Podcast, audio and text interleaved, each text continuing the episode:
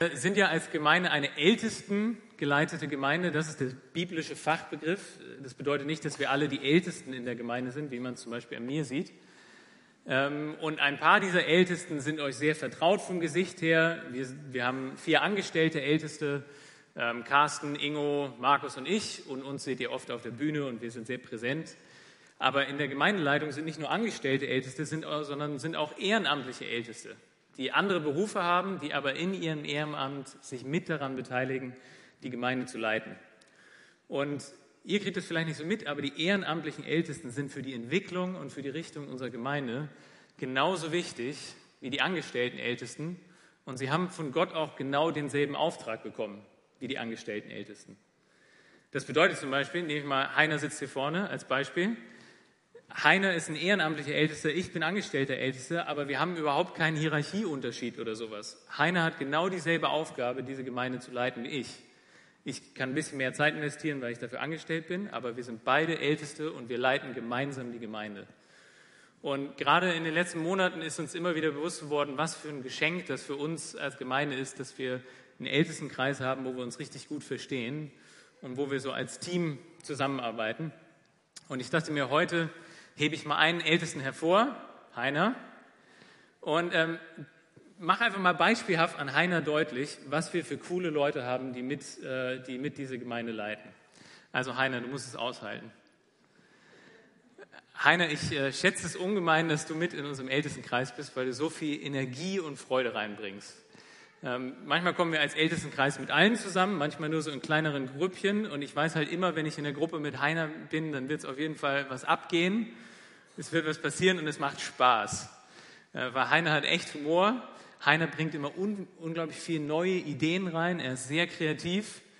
Er ist, es heißt aus, er ist sehr intelligent tatsächlich.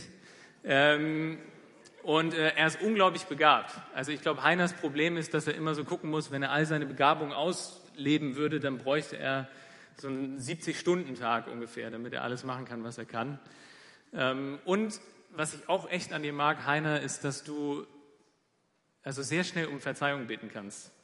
Also so, du bist direkt, das liebe ich an dir in der Kommunikation. Und wenn du einen raushaust, ist es aber auch für dich überhaupt kein Problem, dich in der nächsten Minute zu entschuldigen. Also Heiner, ich bin wirklich sehr froh, ähm, dass du einer unserer Ältesten bist und dass du mit uns die Gemeinde leitest.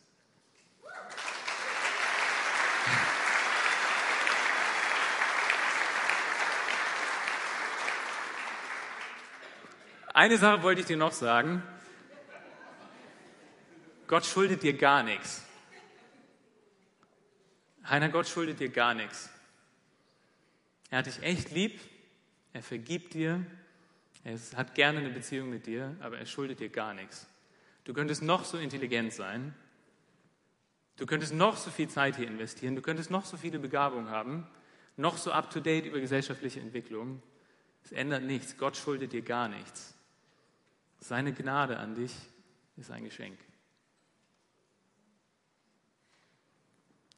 Vielleicht ein bisschen komisch, ne? so jemanden erst so zu loben und dann zu sagen, Gott schuldet dir gar nichts.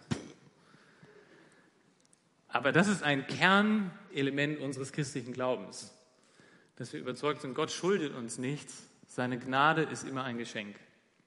Und genau darum soll es in unserer Predigt heute gehen. So, ich bereite es mal Genau. Ähm, es soll um dieses Kernelement unseres Glaubens gehen und für uns, die wir schon lange Christen sind, ist es wichtig, dass wir das immer wieder wiederholen, dass wir uns immer wieder neu daran erinnern, an das, was wir denken, haben wir schon längst gecheckt. Und ähm, wenn ihr hier seid und ihr seid noch nicht so in der Gemeinde angekommen oder ihr seid gerade hier, um mal rauszufinden, was das eigentlich an sich hat mit dem christlichen Glauben, ist es auch super, dass ihr heute hier seid, weil wir eben über ein Kernelement des christlichen Glaubens sprechen und ihr so ein bisschen mehr kennenlernt, ähm, was uns wichtig ist. Wir wollen uns für die Predigt einen Bibeltext angucken. Das ist aus dem Römerbrief Kapitel 4, die Verse 1 bis 5. Der Apostel Paulus wollte in den 50er, 60er Jahren des ersten Jahrhunderts nach Rom fahren und die Gemeinde dort besuchen als eine Station auf seiner Reise. Das Ding war, Paulus war noch nie in Rom gewesen. Die Gemeinde war ohne seine Hilfe entstanden und die Christen dort kannten ihn nicht. Es war eine Gemeinde, die eine gute Mischung hatte aus Leuten, die früher Juden waren und dann Jesus als Messias angenommen haben und jetzt Judenchristen waren. und von Leuten, die von anderen Religionen und Überzeugungen kamen und die jetzt auch sozusagen neu zum Gott Israels dazugekommen waren. Und Paulus hat diesen Brief an die Römer benutzt, um nicht nur logistische Details zu klären, sondern auch so ein bisschen sein geistliches Resümee vorzustellen. Also wenn ich komme, dann wisst schon mal, dass ich folgende Sache glaube über unseren christlichen Glauben. Und dann fängt er an zu erzählen und er steigt negativ ein und er sagt, ich, Paulus, bin überzeugt, dass alle Menschen, egal ob sie jetzt Juden sind oder nicht Juden, immer wieder die Tendenz haben, sich von Gott abzuwenden und zu sagen, ich will der Chef in meinem eigenen Leben sein, Gott Schöpfer des Universums, Schöpfer von mir, du hast mir nichts zu sagen. Und dass aus dieser Abwendung von Gott auch unter den Menschen alles kaputt geht und dass auch die Beziehung der Menschen zu sich selbst kaputt geht. Und Paulus sagt, ich bin überzeugt, dass die Menschen sich durch ihre Ablehnung von Gott so in ein tiefes Loch reingegraben haben und dass Gott so zornig darauf ist, wie die Menschen mit ihm umgehen und wie die Menschen miteinander umgehen, dass es nur eine Möglichkeit gibt. Lebenshilfe reicht nicht aus. So ein kleine Verbesserungstipps. Die Menschen brauchen einen Retter. Nicht weniger als das. Und in Kapitel 3 kommt dann diese große Wende, dass Paulus sagt, ja, die menschliche Situation ist wirklich schlecht, aber Gott hat einen Retter geschickt. Jesus, den Messias. Dadurch, dass Jesus am Kreuz gestorben ist, können wir wieder in diese Beziehung mit Gott zurückkommen. Und aus der Beziehung mit Gott heraus kann auch unsere Beziehung zu anderen Menschen und zu uns selbst wieder heil werden. Es gibt diesen Retter und es ist nicht, weil wir uns zu Gott hochgearbeitet haben, sondern weil er sich zu uns heruntergearbeitet hat. Und dann denkt er wahrscheinlich vor allem an die jüdischen Christen aus der Gemeinde und er sagt so, okay, ich mache euch das nochmal an einem Beispiel deutlich. Abraham. Und da steigen wir mit dem Bibeltext ein, dass Paulus die Frage stellt, okay, wenn es stimmt, was ich gerade so gesagt habe, wie war das eigentlich bei einem unserer größten Vorbilder, bei Abraham? Und ich lese aus dem Römerbrief Kapitel 4, die Verse 1 bis 5. Was sollen wir nun von Abraham sagen? Was hat er erlangt, unser leiblicher Stammvater? Wenn Abraham aufgrund von Werken Gerechtigkeit erlangt hat, dann hat er zwar Ruhm, aber nicht vor Gott. Denn was sagt die Schrift? Abraham glaubte Gott und das wurde ihm als Gerechtigkeit angerechnet. Dem, der Werke tut, wird der Lohn nicht aus Gnade angerechnet, sondern weil er ihm zusteht. Dem aber, der keine Werke tut, sondern an den glaubt, der den Gottlosen gerecht macht, dem wird sein Glaube als Gerechtigkeit angerechnet. Dies ist das Wort des Herrn. Also Abraham fängt an mit dem Beispiel, äh, mit der Frage, was sehen wir eigentlich, äh, Paulus fängt an mit der, mit der, Frage, was sehen wir eigentlich jetzt, wenn wir Abraham angucken? Wenn, wenn das stimmt, was ich sage, dann muss das ja bei Abraham, unserem großen Glaubenshelden, auch stimmen. Das Alte Testament zeichnet ein sehr vielschichtiges Bild von Abraham. Ein Glaubensheld, aber auch ein Glaubensversager. Aber so im Judentum ums erste Jahrhundert rum hatten viele Leute eine bisschen überhöhte Vorstellung von Abraham entwickelt. Also Abraham war der Glaubensheld schlechthin. Abraham war der Einzige, der Gottes Gesetz immer gehalten hat. Abraham hat immer Sabbat gehalten, jeden Samstag. So, und wenn man sich fragt, was hat Abraham wirklich erreicht, dann sagen die Juden damals ganz schön viel. Es gibt zum Beispiel das altjüdische Jubiläenbuch, da steht das. Abraham war perfekt in all seinen Taten mit dem Herrn und er gefiel Gott alle Tage seines Lebens durch seine Gerechtigkeit. Also, wenn du die Juden damals gefragt hättest, hätten viele gesagt, was hat Abraham erlangt? Ja, ganz schön viel, der war ja auch ziemlich der Held. Sein Charakter und sein Lebensstil waren unfehlbar. Man kann das mal so verdeutlichen. Wenn wir jetzt hier den brennenden Busch nehmen als ein Bild für Gott, dann konnte Abraham also seine Werke angucken, was er so geleistet hat, und seinen Charakter angucken und konnte sagen, Gott, guck mal hier, das habe ich alles geleistet und deswegen schuldest du mir, dass du mich gerecht nennst. Deswegen schuldest du mir, dass ich eine Beziehung mit dir haben kann deswegen schuldest du mir Segen. So haben viele Juden das damals verstanden. Und dann sagt Paulus aber, hm, kleine Einschränkung, wenn Abraham aufgrund von Werken Gerechtigkeit erlangt hat, dann hat er zwar Ruhm, aber nicht vor Gott. Es ist interessant, dass Abraham jetzt die Juden nicht angreift und sagt, Leute, lass uns nochmal zurückgehen ins Alte Testament. Wollt ihr mal sehen, was der alles verbockt hat? Sondern er sagt, okay, lass uns mal annehmen, dass Abraham von Werken Gerechtigkeit erlangt hat. Dann hat er ja Ruhm, dann ist er ein ruhmreicher Glaubensheld. Genauso wie wir auch über Menschen wertschätzende Sachen sagen können, wie über Heiner. Ähm, aber er hat doch keinen Ruhm vor Gott. So soll der Schöpfer des Universums, der alle Sterne geschaffen hat, der die Tage der Woche gebildet hat, soll der beeindruckt davon sein, dass ein Mensch einen Tag die Woche nicht arbeitet? Denkt ihr, dass der da auf die Knie vorfällt? So, wenn der, der alles in seiner Hand hält, der überhaupt der Erfinder erst von Moral ist, soll der vor Abraham anbeten, niederfallen, nur weil Abraham das Gesetz hält? Selbst wenn das so wäre. Abraham hätte keinen Ruhm vor Gott. Und dann geht Paulus noch weiter. Aber lass uns mal wirklich in der Bibel gucken, sagt Paulus. Was sagt denn die Bibel? Und die Bibel sagt, Abraham glaubte Gott und das wurde ihm als Gerechtigkeit angerechnet. Die Geschichte, auf die Paulus sich hier bezieht, steht in 1. Mose Kapitel 15. Abraham war ein richtig alter Mann und ähm, er und seine Frau konnten keine Kinder bekommen. Und zu diesem alten Mann, der keine Kinder bekommen hat, ist Gott dann eines Tages gekommen und hat gesagt, Abraham, ich berufe dich und du sollst mein Werkzeug sein, dass die Welt wieder heil wird. Und wir fangen damit an, dass aus dir eine riesige Familie und ein riesiges Volk hervorgeht. Und da gab es eine Situation ganz besonders, da sprach Gott mit Abraham und ließ Abraham dann hinausgehen in der Nacht in der Wüste und sich vor einen Sternenhimmel stellen. Und Gott sagte zu Abraham, blick zum Himmel empor und zähl du, zähl du die Sterne wenn du sie zählen kannst. So unzählbar soll deine Nachkommenschaft sein. Und dann steht hier in Kapitel 15, Vers 6, da glaubte Abraham den Herrn und das rechnete dieser ihm als Gerechtigkeit an. Wir können es dann vielleicht so darstellen, anstatt dass wir jetzt sagen, hier Abraham und seine Werke und sein Charakter und all das Gute, was er gemacht hat, kann er Gott hinhalten. Nee, der Glaube, ich habe hier einfach mal mir so ein Herz ausgeliehen als ein Bild für Glaube. Der Glaube ist das, worum es geht. Abraham gibt Gott seinen Glauben und dafür bekommt er Gerechtigkeit. Abraham gibt Gott den Glauben und wird dafür von Gott gerecht erklärt. Paulus sagt dann, okay, lass uns das von Abraham jetzt wieder nochmal verallgemeinern. Und er greift zurück auf ein Beispiel aus der Berufswelt. Er sagt, dem, der arbeitet, wird der Lohn nicht aus Gnade angerechnet, sondern weil er ihm zusteht. Ist klar. Wenn ihr eine Woche lang schuftet, so, dann geht ihr nicht zu eurem Chef und denkt, hm, vielleicht gibt er mir was, vielleicht nicht, ähm, sondern ihr sagt, ey, ich habe jetzt eine Woche lang geschuftet, jetzt muss mir am Ende des Monats auch Geld zahlen für meine Arbeit.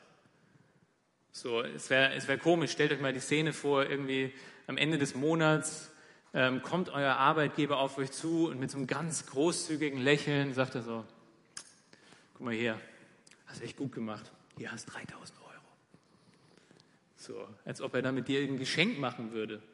Oder als ob das jetzt was Besonderes wäre. Nee, du hast doch gearbeitet. Er schuldet dir das. Und dann sagt Paulus aber dem aber, der keine Werke tut, sondern an den glaubt, der den Gottlosen gerecht macht, dem wird sein Glaube als Gerechtigkeit angerechnet. Also es ist nicht dieses Bild hier von dem Plattenleger, der jetzt hier gearbeitet hat und jetzt sagt, guck mal hier, ich habe gearbeitet, jetzt hier blech mal. Sondern was Paulus sagt ist, dein Glaube steht im Mittelpunkt. Du glaubst an Gott. Du gibst Gott deinen Glauben. Und dafür gibt er dir Gerechtigkeit. Es gibt ja manchmal dieses ähm, Zerrbild des christlichen Glaubens, dass man so sagt, so, okay, Menschen müssen sich zu Gott hocharbeiten. So, das glaubt ihr Christen doch. So, man muss versuchen, moralisch guter Mensch zu sein, nicht zu viel falsch zu machen, niemanden töten, nicht zu viel Ehebruch und so am Ende dann ab und zu nochmal zur Beichte gehen und am Ende gibt Gott dir das Ticket dann zum Himmel, weil du dich angestrengt hast. So. Aber das glauben wir nicht. Der Glaube steht im Mittelpunkt, nicht unsere Werke. Wir glauben an Gott und dafür bekommen wir das ewige Leben. Dafür bekommen wir die Beziehung mit ihm. Dafür bekommen wir Vergebung. Dafür bekommen wir das ewige Leben.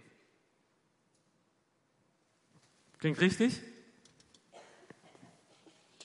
Ja, klingt richtig, stimmt aber nicht. Weil bei dieser Art und Weise, den Glauben zu beschreiben, wird Glaube so eine abstrakte Sache, so ein Gegenstand wie dieses Herz. Und wir bleiben mit unserer ganzen Haltung in einer Vorstellung, dass wir mit Gott handeln. Wir geben Gott etwas und Gott schuldet uns dafür etwas, das er uns zurückzahlen muss.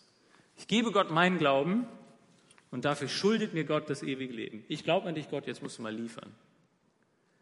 Aber das ist nicht das biblische Verständnis von Glaube. Ich mache das mal an einem anderen Beispiel deutlich. Wir beten ja auch in dieser Gemeinde um Heilung. Und wir erleben das, dass Menschen geheilt werden. Und wir erleben es aber auch oft, dass Gott unsere Gebete nicht positiv beantwortet und Menschen nicht geheilt werden. Und manche Leute würden dann sagen, naja, du hast halt nicht genügend geglaubt. Das hört man auch manchmal von manchen Kanzeln. So, ja, wenn du geheilt werden musst, musst du halt mehr glauben. Und was das passiert ist, dass ich nicht auf Gott schaue und von ihm meine Heilung erwarte, sondern was passiert ist, dass ich meinen Glauben angucke, dass ich mich angucke und sage, oh Mann, ich bräuchte ein größeres Herz. Ich bräuchte einen größeren Glauben. Ich muss jetzt noch mal durch die Nachbarschaft ziehen und irgendwo ein großes Dekoherz auftreiben, weil das reicht hier offensichtlich nicht. Ich muss mehr leisten. Und wir fangen an, Glaube genauso zu behandeln wie irgendwelche Werke. Und das ist dann diese schräge Vorstellung, als ob Glaube etwas ist, das wir Gott hingeben und Gott schuldet uns dann, was auch immer, ewiges Leben, Beziehung mit ihm, Vergebung, füllt es aus. Gott schuldet uns gar nichts. Gnade ist immer ein Geschenk. Wie sieht dein Glaube aus? Glaube ist eher so.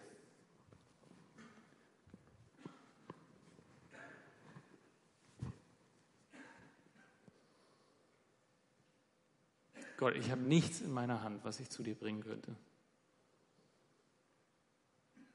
Gott, du schuldest mir gar nichts. Aber du, Gott, bist derjenige, der einen Weg geschaffen hat, dass du die Gottlosen mit dir versöhnst. Saudische Auftragskiller, Neonazis, Kinderschänder, Abraham, wir werden alle auf gleiche Weise mit dir versöhnen, Gott. Und ich bitte dich, vergib mir. Ich möchte wieder eine Beziehung mit dir haben.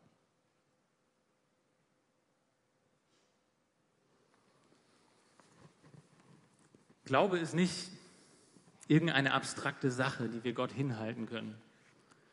Glaube bedeutet, dass wir mit unseren leeren Händen zu Gott kommen und ihn ganz neu in den Mittelpunkt unseres Lebens stellen. Hier sind zwei Zitate die das deutlich machen. Glaube rettet niemanden. Gott rettet. Glaube rettet niemanden, Gott rettet. Glaube ist nicht eine Sache oder eine Voraussetzung für die Beziehung mit Gott, irgendwas, was wir schaffen und dann Gott hinbringen und sagen, jetzt gib mir, sondern Glaube ist die Gestalt unserer Beziehung mit Gott. Es ist, dass wir immer wieder neu unseren Blick auf Gott richten und sagen, ich brauche dich. Ohne dich bin ich nichts. Du bist der Mittelpunkt meines Lebens. Es ist die Gestalt der Beziehung mit Gott. Und deswegen ist Glaube auch nicht nur was, was irgendwo am Anfang steht, dass wir mal anfangen und dann kriegen wir das Ticket und dann haben wir es geschafft, sondern Glaube ist, was unsere ganze Beziehung mit Gott prägt. Glaube ist die Hinwendung zu Gott. Und tatsächlich ist es genau das, was wir auch sehen, wenn wir uns Abraham angucken. Abraham steht vor dem Müsst euch das vorstellen, Wüste, kein Geräusch, nachts ein bisschen kälter, über ihm die Milchstraße. Und er steht da und guckt sich das an. Und Gott sagt ihm, so werden deine Nachkommen sein. Und Abraham denkt, Gott, ich bin so ein alter Sack. Ich habe nicht ein Spermium in mir, das irgendein Kind zeugen könnte.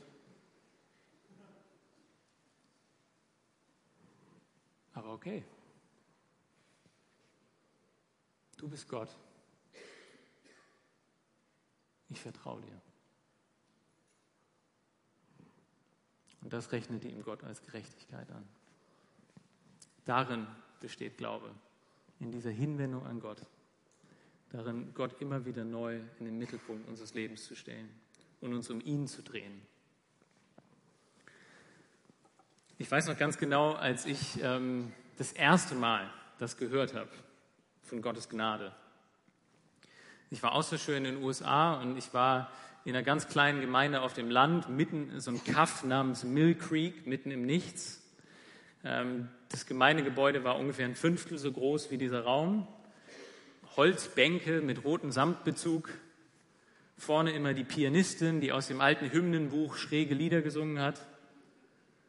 Und ähm, Altersdurchschnitt ungefähr 67. Ähm, eine Gemeinde, die aber trotz all diesen Sachen, die vielleicht einen jungen Mann nicht so ansprechen würden, von einer Liebe und von einer Tiefe des Glaubens geprägt war, dass es mich da irgendwie gehalten hat. Und dann war an einem Sonntagabend ein Jugendpastor aus einer anderen Gemeinde da und ich weiß noch, wie er vorne stand, neben dem Klavier, ähm, so ein bisschen deplatziert bei uns und äh, mit seinem fetten Südstaaten-Akzent ähm, irgendwas erzählte, ich weiß nicht mehr was, und dann sagte er diesen Satz, wisst ihr, was mich so fasziniert am christlichen Glauben ist, bei allen Religionen und bei allen Weltanschauungen geht es darum, dass wir uns hocharbeiten. Hocharbeiten zu Gott, hocharbeiten zu einem besseren Leben, hocharbeiten zu einem ewigen Leben. Und der christliche Glaube ist der einzige Glaube auf der Welt, den ich kenne, wo Gott sich zu uns runtergearbeitet hat. Und ich weiß noch genau, wie ich das das erste Mal gehört habe und gedacht habe, krass. Das habe ich noch nie gehört. Das ist was vollkommen Einzigartiges und was vollkommen Neues. Und das war für mich einer der wichtigen Schritte, um mir weiter Fragen zu stellen über den christlichen Glauben und mal zu gucken, was da dran ist.